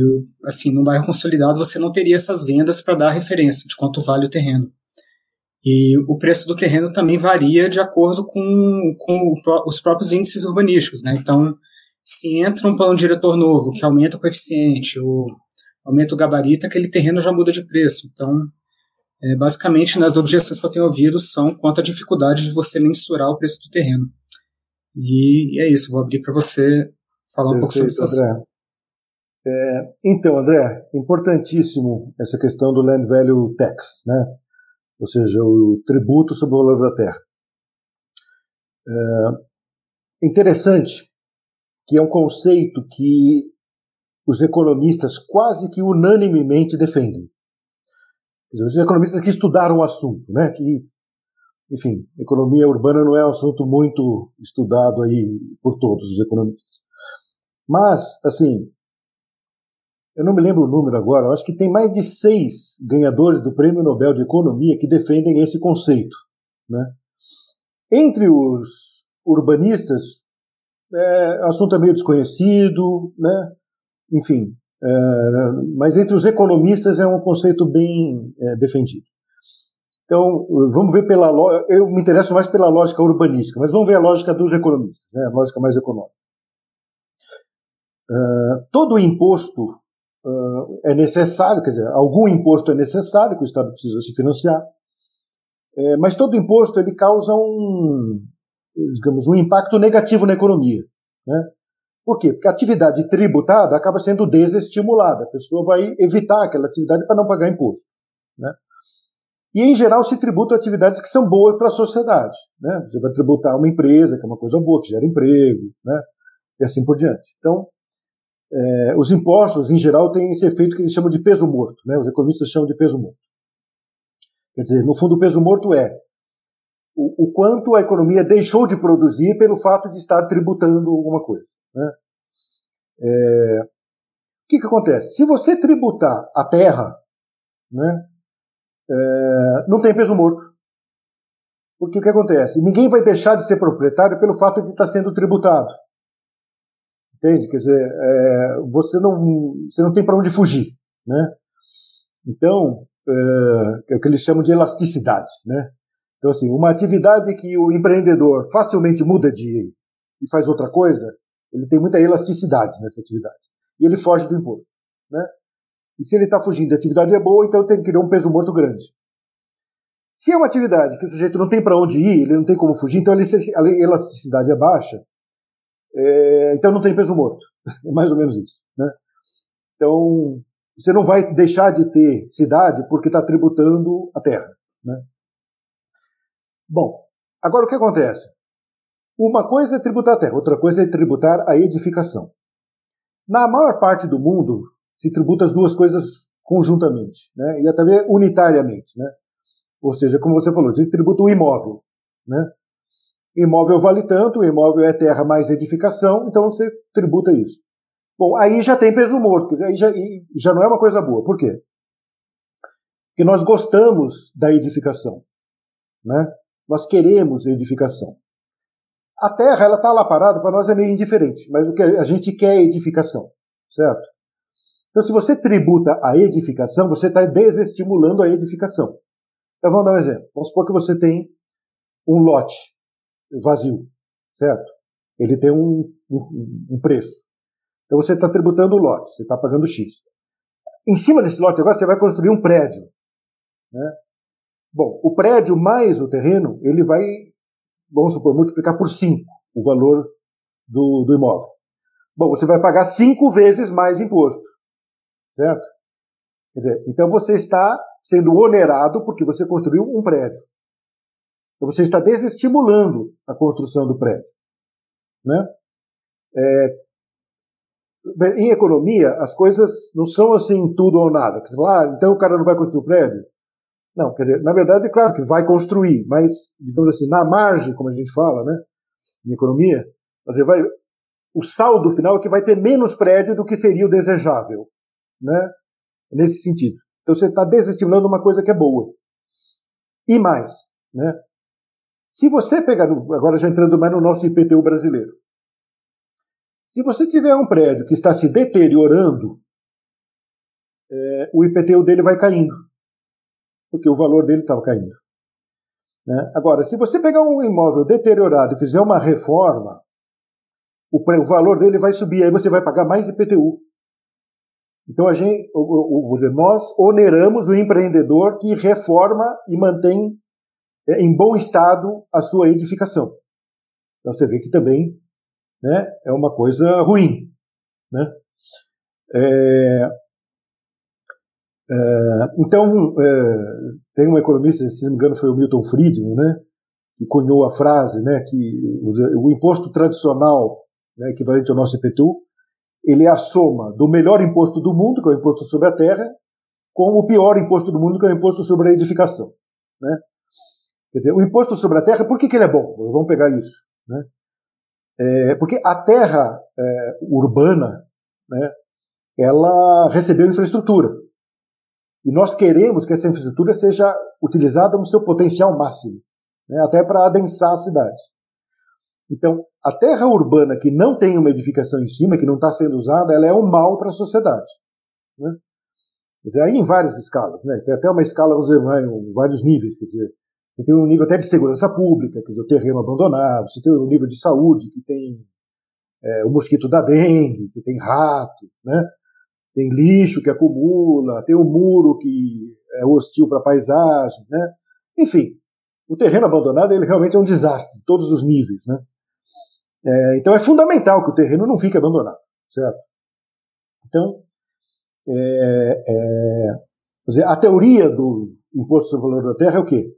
Vamos colocar um imposto suficientemente alto para se tornar um mau negócio reter a terra e não construir sobre ela.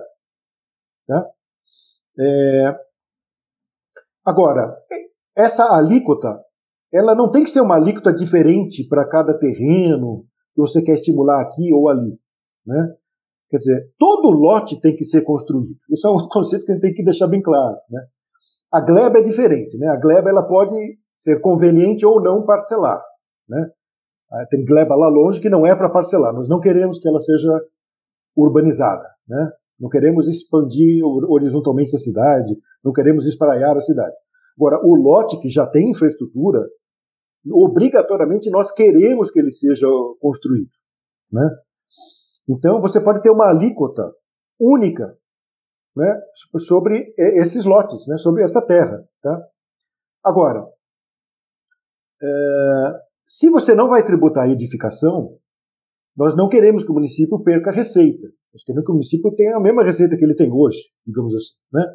Não é essa discussão de carga tributária, é a discussão de alocação eficiente da carga tributária. Né? Então o que você tem que fazer? Aumentar a alíquota que vai incidir apenas sobre a terra. Certo? Então mantém a mesma arrecadação. Tributando só a terra, aumenta a alíquota. Esse simples fato já vai desestimular a retenção é, especulativa, digamos assim, do lote. Né? É, então, é, é, a meu ver, né, esse sistema tem uma grande vantagem se a gente comparar com a maneira como hoje nós vemos o problema no Brasil.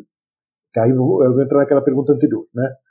Do terreno é, que não é aproveitado, do imóvel que não é aproveitado, né? Agora, sim, o imóvel que, vamos dizer assim, está aderente ao plano, né? Ele não está em desconformidade. Esse é um imóvel que, em tese, está bom para ser aproveitado, né? Não é o plano que está atrapalhando ele. É... Nós achamos o seguinte, é... que é o que está lá na Constituição e depois foi regulamentado pelo Estatuto da Cidade, né? É... o plano diretor vai ver aonde que tem que adensar, né? aonde que tem que obrigar a construir ou a parcelar. Aí depois vai vir uma lei regulamentando isso, e aí essa lei eh, vai, vai definir o que é para ser feito e vai notificar o proprietário que ele tem agora um prazo para protocolar um projeto é, de edificação. Né? Isso aí foi regulamentado lá no Estatuto da Cidade. Aí, uma vez protocolado o projeto, ele tem um prazo para dar continuidade às obras e, e, e, a licença vai dar um prazo para ele acabar as obras. Né? É, e aí, se ele não cumprir esses prazos, o IPTU vai começar a aumentar a alíquota daquele imóvel, né, que é o IPTU progressivo no tempo. Isso vai acontecer é, durante cinco anos, certo? E, e, se depois de tudo isso não der certo, é, o, o, a prefeitura pode desapropriar esse imóvel pagando em títulos da dívida pública e não em dinheiro. Né? Quer dizer, é um negócio de uma complexidade tão gigantesca que ninguém nunca conseguiu fazer. Né? É, claro que poderia ser feito. Certo? Eu até acho que é o que está disponível, vamos fazer. Tudo bem. Né? Mas você acaba tendo uma descontinuidade. Né? E é uma burocracia que você fala, não, você tem que. No fundo é o seguinte, você está acusando o sujeito de ser um especulador imobiliário. No fundo é isso. Então você notifica ele para ele fazer aquilo. Aí você dá um prazo para ele se explicar, ele contestar. Né? É, enfim, é toda uma burocracia que não precisava existir.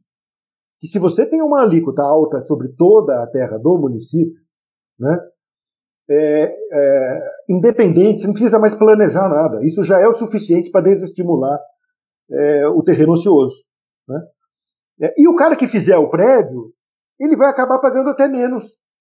Né? Então, é, para quem mora num, Para quem está fazendo uso pleno do potencial construtivo do lote, provavelmente esses, esses condôminos do prédio vão pagar menos IPTU. Né? No caso, não teria o predial, né? seria ITU. Né? O IPTU é predial e territorial. Ele, ele pagaria menos de ITU do que ele paga hoje de IPTU. Agora, o cara que está lá, né, ou com o terreno ocioso, ou com a casinha onde era para ser um prédio, né, ele, esse cara vai pagar. Porque... E aí vem uma questão importante, né, que você perguntou aqui, André. O preço da terra incorpora o potencial construtivo do imóvel. Então, se você tem um, um, dizer, uma regulação urbanística que diz que o potencial é alto, tá? isso valorizou o preço da terra, não do prédio, da terra. Né? Então, isso vai aumentar o custo de oportunidade do cara manter a casinha lá onde ele poderia estar vendendo para alguém fazer o prédio. Então, por aí também seria um estímulo eficiente né, no sentido do adensamento urbano. Né? É, é, então, isso eu acho que é uma coisa importante. Né? Quer dizer, as pessoas às vezes separam, acham que dizer, o, o potencial construtivo está na edificação. Não, o potencial construtivo está no lote, ele não está na edificação. Certo? Ele existe independente da edificação. Né? É, agora, a questão que você falou aí da, da, dificuldade de saber quanto vale o terreno em comparação com o imóvel completo, né? É, me parece razoavelmente real, né? É, mas eu, eu, acho que eu tenho três coisas para dizer sobre isso. Primeiro, o nosso IPTU é, ele é dividido em dois componentes, predial e territorial. E esses componentes, em muitos municípios, têm alíquota diferente. Então, você já tem que fazer a separação dos dois componentes tá, para calcular o IPTU. Tá? Eu sei, por exemplo, que São Paulo é assim.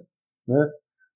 É, não sei no resto do Brasil, mas enfim, em tese, deveria ser assim, porque ele é, dois, ele é separado em dois componentes. Né? Ele não é um imposto imobiliário, digamos assim. É um imposto separado em dois componentes. Então, em muitos lugares do Brasil já se faz essa separação de avaliação né? dentro do valor venal, inclusive com alíquotas diferentes. Né? É... E aí tem um benefício, né? O imposto sobre o valor da terra, você não tem que avaliar a edificação. E veja bem, é, e aí tem um lado interessante, tem a ver até com essa questão da tecnologia e das cidades inteligentes. Né? Hoje em dia, você tem já algoritmos que, com base em Big Data, estimam o valor da terra, entende? ou de imóveis meio padronizados, tipo apartamento padrão e tal. Né? Mas um algoritmo desse, ele basicamente é fácil para ele calcular o valor do metro quadrado da Terra. Entende? É, é, enfim, através de, dos, dos técnicas lá de inteligência artificial não sei mais o que. Né? Isso já existe. Tá? Inclusive existe no Brasil em, em sites de, de mercado imobiliário. Né? É, é, nos Estados também, Estados Unidos também, é bem difundido. Tá? E está começando a ser incorporado à administração pública, pelo menos você nos Estados Unidos. Né? Usar esses algoritmos. E eles calculam o valor da terra. Eles não conseguem calcular, porque é valor da edificação. Você tem que entrar lá e saber do que foi construído o negócio. Então você não pode pegar uma imagem de satélite e falar, ah, aqui tem uma edificação. Entende? Você tem que saber a qualidade do material de construção, a qualidade da conservação, né? o acabamento, enfim.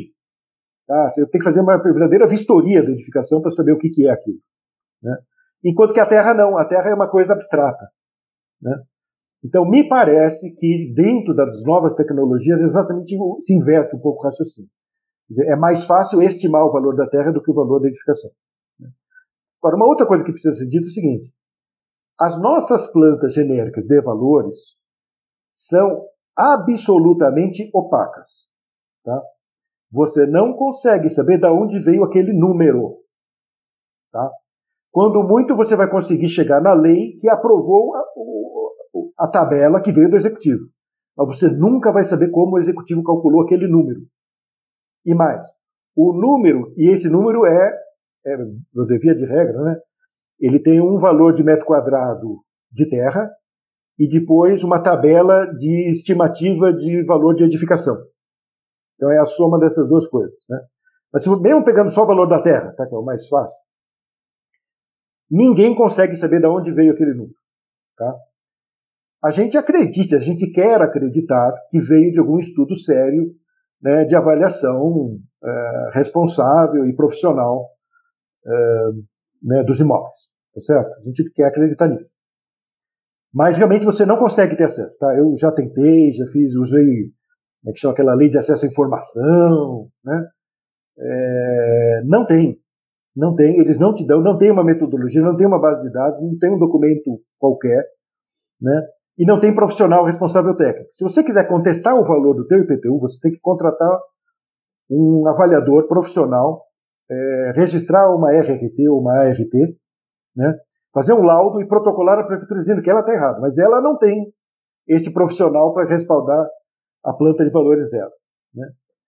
É, então, assim, eu acho que o, nosso sistema atual ele não tem nada assim que a gente possa elogiar. Né? Bom, aí tem mais um detalhe. Né?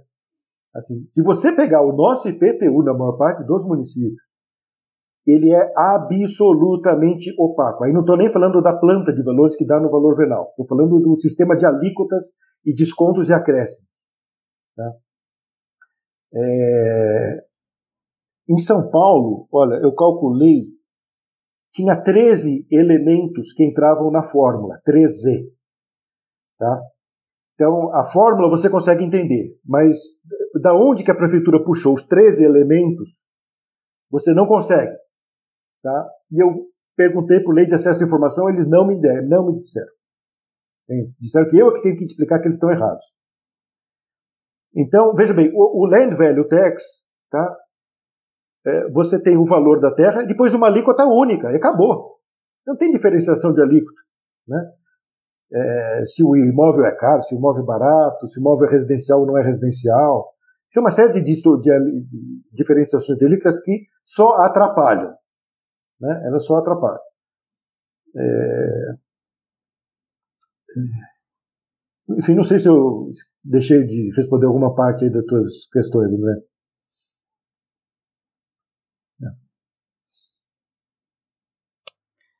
Não, Vitor, acho que você respondeu muito bem. É, inclusive, é, as respostas que você deu ao longo de todo o episódio, é, até quem não está acostumado com a linguagem né, do urbanismo, do, do direito urbanístico, conseguiria entender. Então, é, queria até elogiar, foi bem, bem esclarecedor mesmo. Agora eu lembrei, do, tinha um um último elemento aí, que é o seguinte. É, já se tentou no Brasil, né, fazer um sistema de tributação imobiliária. É, já tentou não. O Brasil pro, também tem, além do IPTU, ele tem o ITR, que é o rural. No rural, sabe como que é calculado o valor da terra? Por declaração do proprietário. Ele é que declara o valor da terra. Tá? E aí o governo pode chegar e contestar, falar, não, esse valor que você está declarando não corresponde ao valor de mercado. Tá? É... Não é um sistema que, até onde eu sei, que funcione bem também. Tá? Mas, veja bem, se você criar um mecanismo inteligente de direito urbanístico aqui, para voltar ao nosso tema original, né? em que o valor que o sujeito declarar que vale a terra dele é o valor pelo qual ele pode ser desapropriado, né? você já criou um sistema de incentivos que é, leva o, o, sujeito a fazer uma, uma estimativa correta. Tá? Na verdade, você poderia ter dois, um, de, um de dois sistemas. Quer dizer, ou a prefeitura diz quanto vale o teu imóvel e você tem o direito de vender para a prefeitura por aquele valor, né? que se estiver muito alto ela é obrigada a comprar. Ou o contrário, né? você diz quanto vale o teu imóvel e a prefeitura tem o direito de comprar o teu imóvel por aquele valor que você declarou. Né? Se, você tinha, se a gente conseguisse montar um sistema desse, automaticamente ele tenderia a um valor correto de mercado. Tá? Poderia até ser complementado pelo direito da prefeitura contestar o valor também, etc. Né? Mas se criaria um mecanismo de incentivos, digamos, convergente né, entre o poder público e o proprietário. Tá? Isso já foi tentado para o ITR. Já houve uma norma desse tipo no ITR, tá? que é a terra poderia ser desapropriada pelo valor declarado pelo proprietário. Né? É, aliás, o ITR é um imposto sobre o valor da terra. Tá? No ITR não entra benfeitoria. Só para deixar também o registro. Então, se você fez uma tremenda de uma sede lá na fazenda, né? ou se você investiu em alguma plantação de alto valor agregado, isso não aumenta em nada o valor do ITR, é o valor sobre a terra. É, então, é, eu acho que a gente poderia perfeitamente ter um sistema desse. Né? É, no ITR, quando tentaram fazer um sistema desse, o, acabou sendo entendido como inconstitucional. Tá? O Supremo Tribunal declarou como inconstitucional. Mas, é, bastaria você dar a opção para o proprietário. Você fala o seguinte: nós vamos criar nossa planta de valores aqui da prefeitura e você tem que cumprir. Mas se você preferir você declarar o teu valor, né, é, nós aceitamos. Só que aí também você vai ter que se submeter a uma eventual desapropriação pelo valor que você declarou. Então você oferece isso como opção para o proprietário aderir. Tá? Aí você acha que, a meu ver, você elimina qualquer inconstitucionalidade, né? por exemplo. Então eu acho que tem vários caminhos que você pode contornar essas, é, digamos assim, um, dificuldades operacionais para tornar o, o imposto sobre o valor da terra a, realmente plenamente adotável, né? É, praticável no Brasil. Bom, é, chegamos ao final de mais um programa. Eu queria agradecer novamente ao Vitor pela presença e pela aula. É uma honra receber você aqui. E agradeço também a audiência de todos. Muito obrigado. Obrigado.